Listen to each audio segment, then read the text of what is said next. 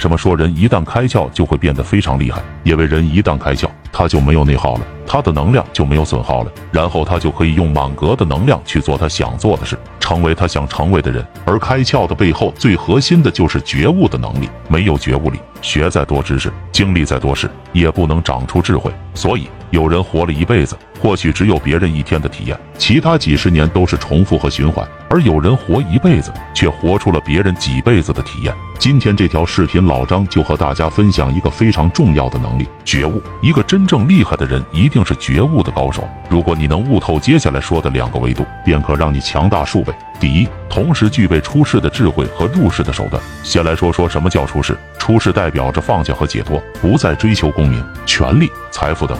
出世追求一种精神的宁静，而入世则恰恰相反，它代表着进取和争夺功名、权力和财富等。出世和入世是非常矛盾的观点。现实中，很多人往往都只起一面。比如，我要放弃一切功名利禄，放弃一切物质追求，只追求内心的平静。看到别人物质就难受，甚至不屑一顾，自视清高。这样你会活成孤家寡人，失去物质基础的精神追求，你也不会快乐。再比如，我只追求房子、车子、票子、妹子，只追求金钱至上，物质的极大满足，这样也废了。你会掉进欲望的漩涡，永远填不满，最后遁入魔道，误入歧途。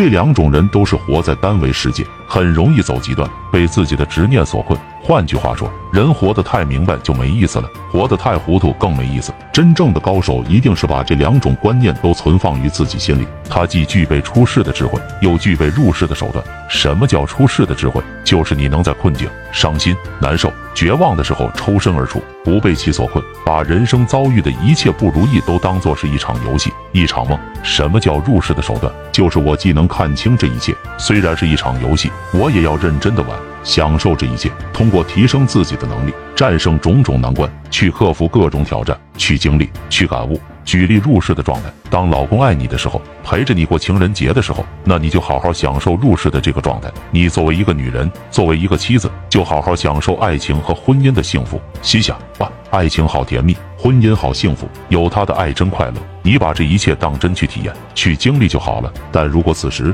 你用出世的态度会怎样？心里会想，这个男人迟早都会去世，这个男人迟早会背叛我、离开我，这一切都是浮云，都是一场梦。你这不是有病吗？累不累啊？出世的状态。如果有一天你的丈夫经常不回家，你感觉他外面有人了，背叛你了，不爱你了。这时候你就拿出世的状态来对待，心想这都是游戏，我那个妻子的身份也就是临时的一个角色，我和她是夫妻，也只是临时的一个组合而已，这一切都是游戏吗？能当真吗？但是他爱过我，陪过我几年就足够了。你把这一切就当做游戏，跳出来，你还会痛苦吗？不会了。你不要在对方伤害你的时候，你还用入世的态度来面对。心想啊，这个男人没良心，怎么能伤害我呢？我为你付出了青春，生了两个娃，你怎么能背叛我呢？你怎么忍心离开我呀？你这样怎么会不伤心呢？再举个出世与入世的例子，拿工作和创业来说吧。其实很多人聪明能干。本来是能拿到结果的，为什么最后都前功尽弃了？因为当他遇挫折、失败、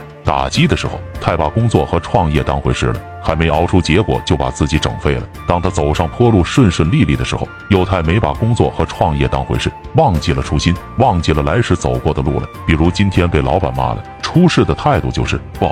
员工只是我一个角色，老板和我那只是一个临时的组合。我那么较真干啥？他骂我可能是今天心情不好，跟老婆吵架了等等。如果你用入世的态度，那就完了。老板咋看我哪都不爽的，处处针对我，到处找我茬。这家公司真的太垃圾了。然后你一整天心情都不好，工作也干不好，还搞得很生气，何必呢？再比如买股票。当你始终买的股票都是亏的时候，你用入市的态度就是：为啥我一买就跌，一卖就涨？我咋这么失败？做了这么多年一直不赚钱，这还干什么？我是不是不适合干这行啊？你看入市你就太当真了，太当真你就被失落的情绪所困，注定拿不到结果。而你用出世的态度就会哦，炒股，这不就是一场游戏吗？我以前也就是这一关卡住了，继续就是了，也没什么，继续闯关。你看，随着外界的变化，随时调整自己的状态，而不是因为挫折打击就把自己给整废了。但很多人的状态却是，该用入世的时候用的出世，搞得自己人间清醒，看破一切；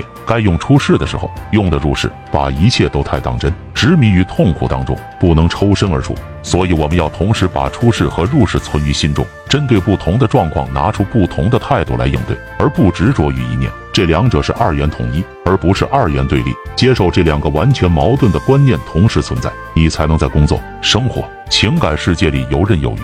通透洒脱。第二，随时懂得给自己降噪音。这里的噪音是什么？来自两方面，一个是外在的纷纷扰扰，一个是你内心的杂念。这两个是相辅相成的。外在会影响你的内心，内心也会影响看待外在的状态。如果你仔细的话，每天晚上睡觉思考一下，你会发现困扰你的烦心事，反反复复都是那些琐碎的事：孩子不听话，烦；孩子成绩差，烦；老公回家晚，烦；老婆又唠叨，烦；老板又让加班，烦；堵车烦。排队烦、迟到烦等等，每一件事都会消耗我们的精力和能量，我们的思绪和情绪每天就被外界这些纷纷扰扰拉扯来拉扯去，你的脑细胞被大量占用，心力被大量消耗，能量被大量耗损。试问还有什么精力和能量做更重要的大事？这就是问题所在。但是我知道很多人根本意识不到，比如同事说我坏话，我想想咋办？排很长的队检测，我想想咋办？老婆菜炒的不好吃，我想想咋办？视频发出去没流量。好焦虑，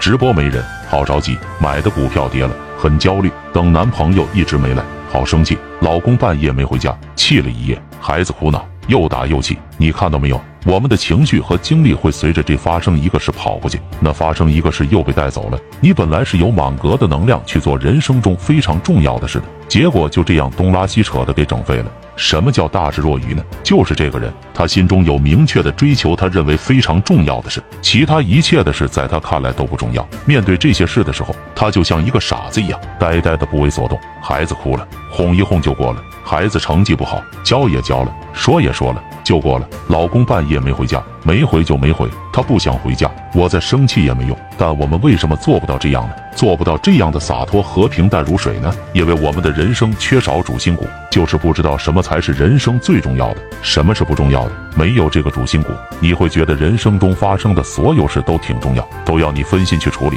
所以，人生最重要的能力不是干多少事、干多少重要的事情，而是懂得取舍，尤其是舍，舍掉不重要的事，把所有的精力都放在最重要的事上。所以我倡导两个字叫降噪，让自己的世界静下来。静下来之后，真正有核心价值的东西才能走进你的世界。这就好比水，只有静下来，你才能看清水底的东西；人只有静下来，才能看清内心真正要的东西。所以，人成长的过程就是不断的从取到舍的过程，才有了断舍离，才有了降噪。一杯水满了，再加东西进去就难了。这个杯子相当于我们的内心，这杯水相当于刚才说的纷纷扰扰。我们的内心被纷纷扰扰所占满，能量也被他们耗费殆尽，根本抽不出更多的能量去做更重要的事。所以要倒掉这杯水，你想要的东西才能装进去。而具体要倒掉的是什么呢？是观念、角色、人性的枷锁。最后，希望大家能好好领悟这六个字：出世、入世、降噪。关注老张先生，做新时代的清醒者，每天给你分享实用干货。